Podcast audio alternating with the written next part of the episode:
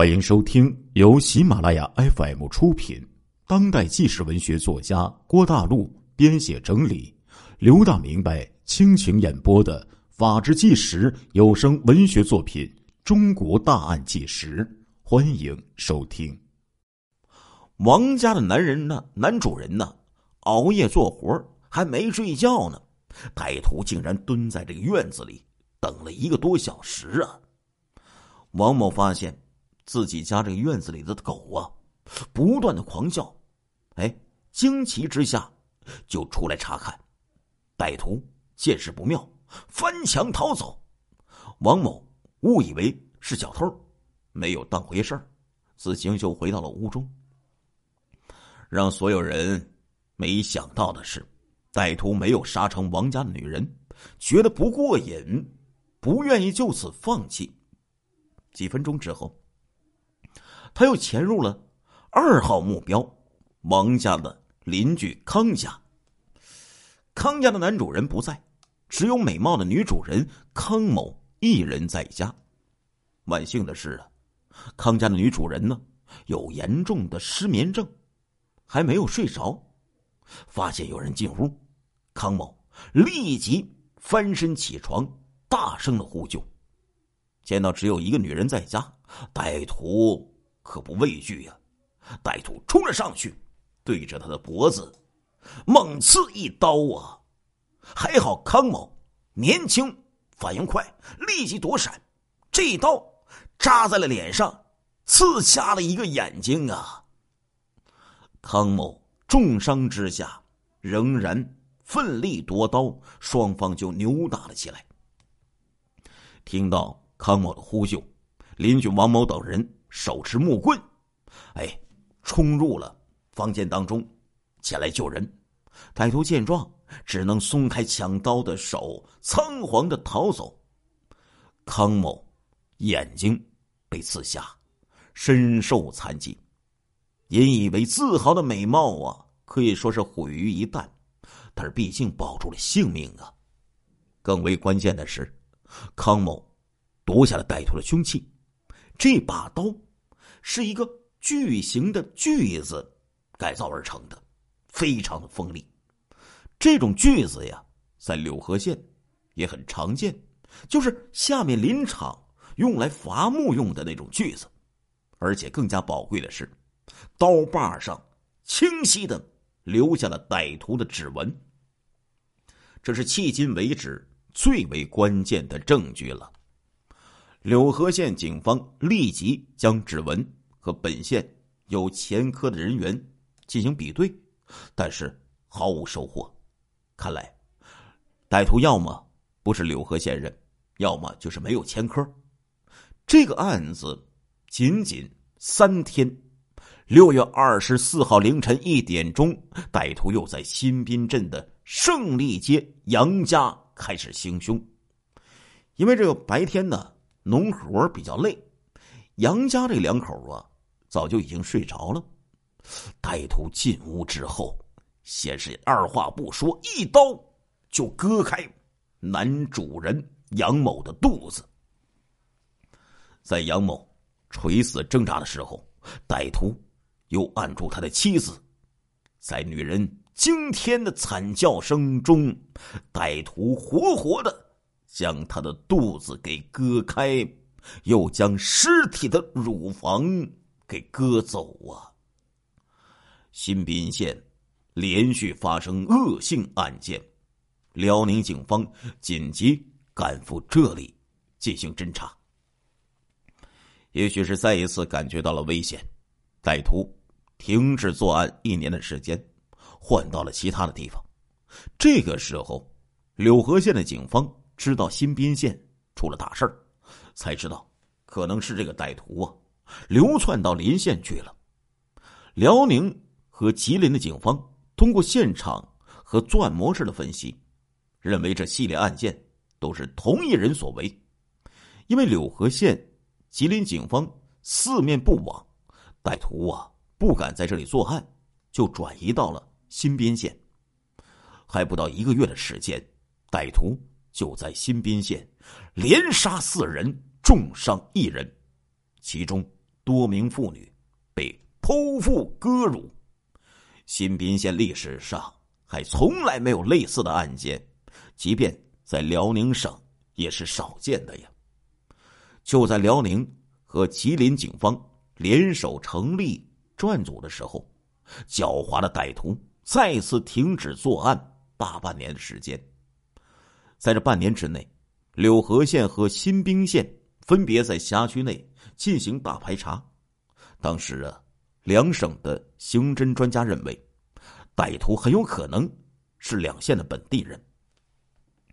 因为歹徒留下了指纹，所以排查是非常有希望的。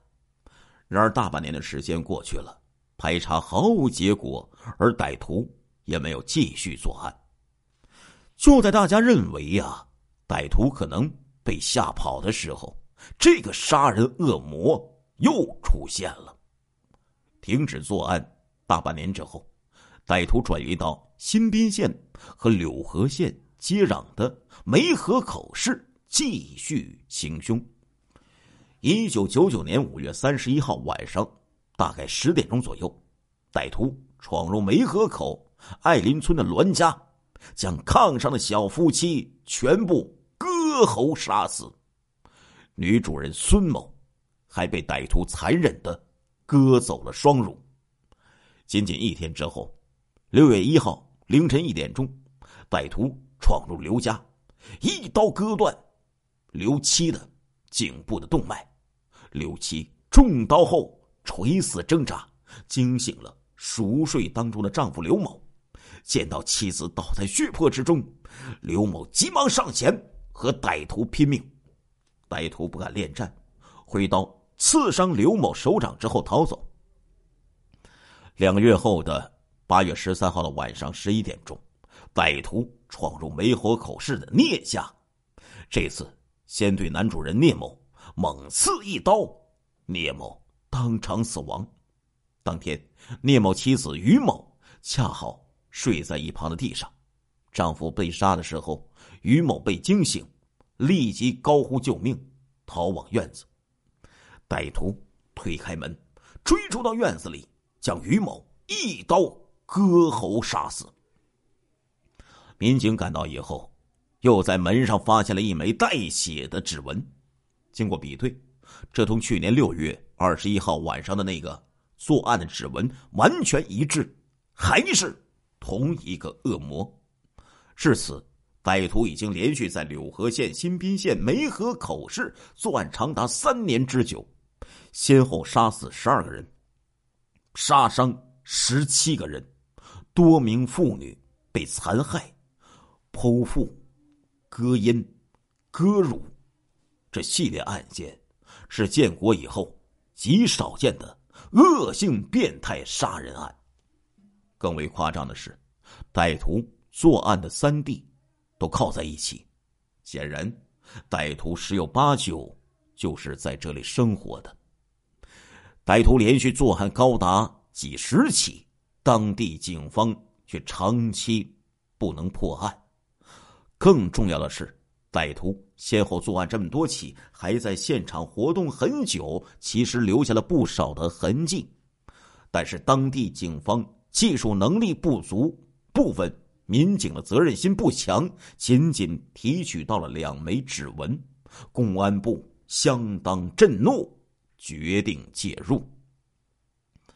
在八月十三号案件以后，公安部将其确定为“八幺三”系列残杀妇女案，列为二零零零年公安部三号督办大案。由公安部牵头，吉林省公安厅负责总责，协调通化市、柳河县警方一同办案，辽宁省公安厅也通力合作。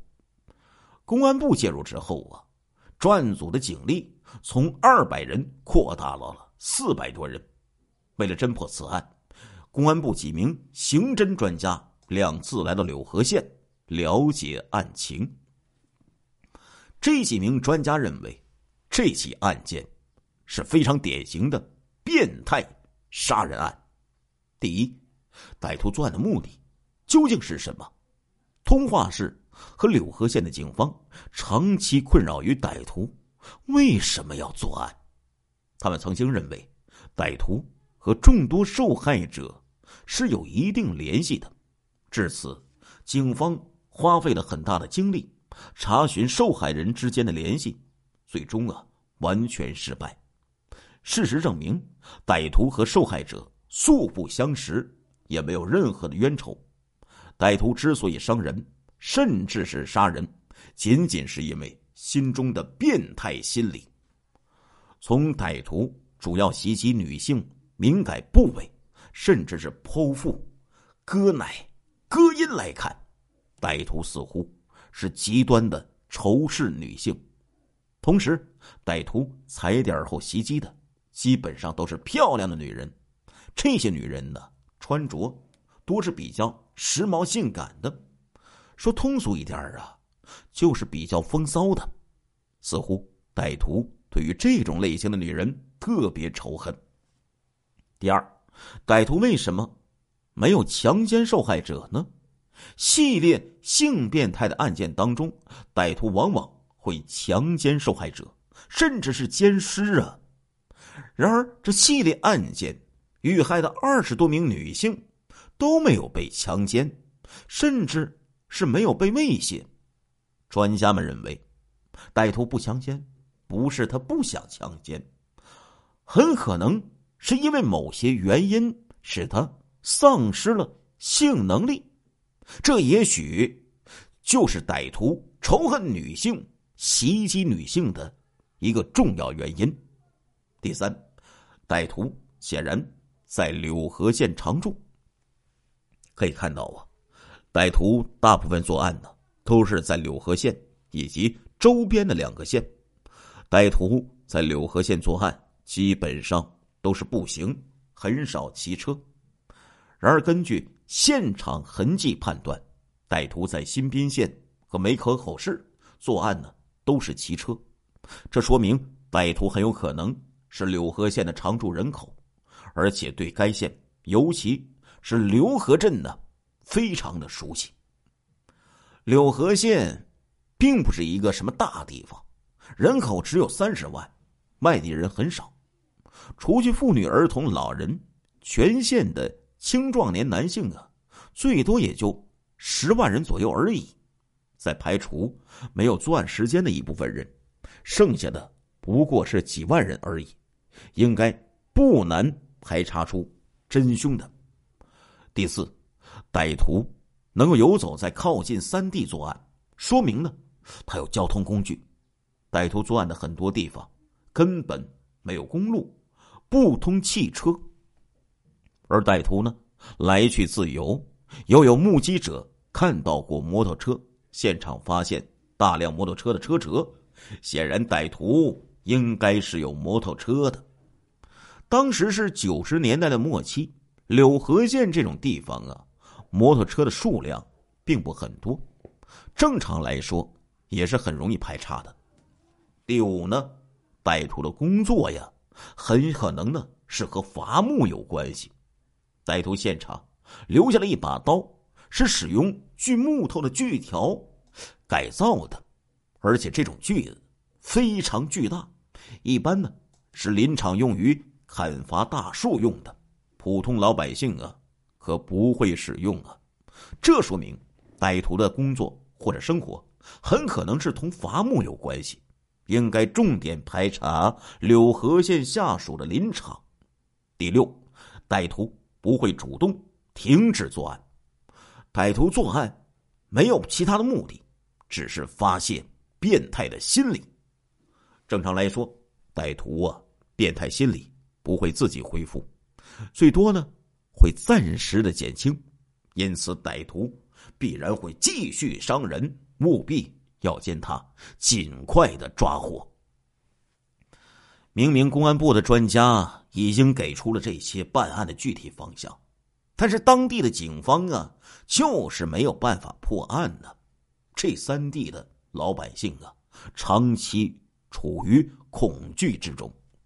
尤其是略有姿色的女人，即便晚上和丈夫一起睡觉，心里都不踏实啊。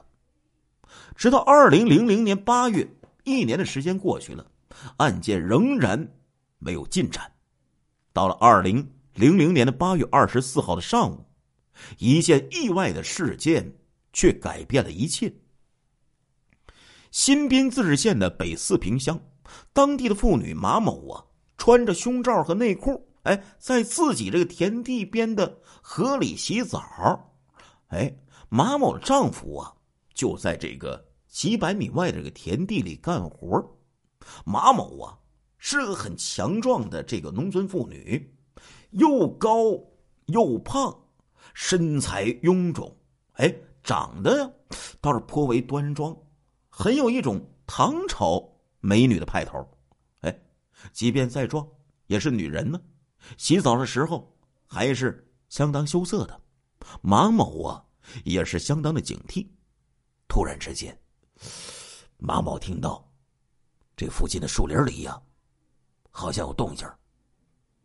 隔了一会儿，又有几声，像是走路踩到树枝的声音。马某顿时一惊。色狼偷窥吧！这时候，他立即两步上岸，大声吼道：“什么人？快出来！”话音未落，立即从树林里冲出了一个男人。马某眼尖，看出男人手中拿着两只自制的匕首。糟了，这是坏人呐！马某立即高喊她的丈夫：“老公，快来，快来呀！”这边，那个男人几步就冲到了马某的身边，举起匕首就刺。哎，意外的事情发生了，他低估了东北老娘们的作战能力呀！东北老娘们那么好惹呀，又高又胖的这个马某啊，毫不示弱，随手捡起地上镰刀，就朝着这个男人脑袋上猛砍过去。这男人压根没想到这马某会操刀抵抗啊，大吃一惊，吓得往后一跳。马某是不依不饶啊，上去拿着镰刀，又朝着男人的脖子砍了过去。男人呢，急忙又退了一步，一个没站稳，就滚倒在了地上。然而这家伙那可不是善类呀，他一个打滚爬了起来，再次挥刀刺向马某。就在这个时候，马某的丈夫扛着锄头跑了过来，见到自己媳妇儿和一个男人在搏斗，马某丈夫二话不说，举起锄头就往前冲，准备啊对准男人头部猛砸。男人见到马某夫妻二人都如此凶悍，气势上啊顿时就泄了。再加上马某丈夫手中这个锄头很长。男人呢，只有两只短匕首，怕是斗不过他呀，只能逃命了。男子顾不上继续袭击马某，转身撒腿就跑啊。马某这东北老娘们儿忒厉害了，挥舞着镰刀啊，就追上去砍杀呀，不依不饶啊。这男子此时吓得是屁滚尿流啊，顾不上和马某搏斗了，一溜烟的跳上一辆。摩托车慌不择路的驾车呀，就冲了出去。亲爱的听众朋友们，这一集的《中国大案纪实》播送完了，感谢您的收听，我们下一集再见。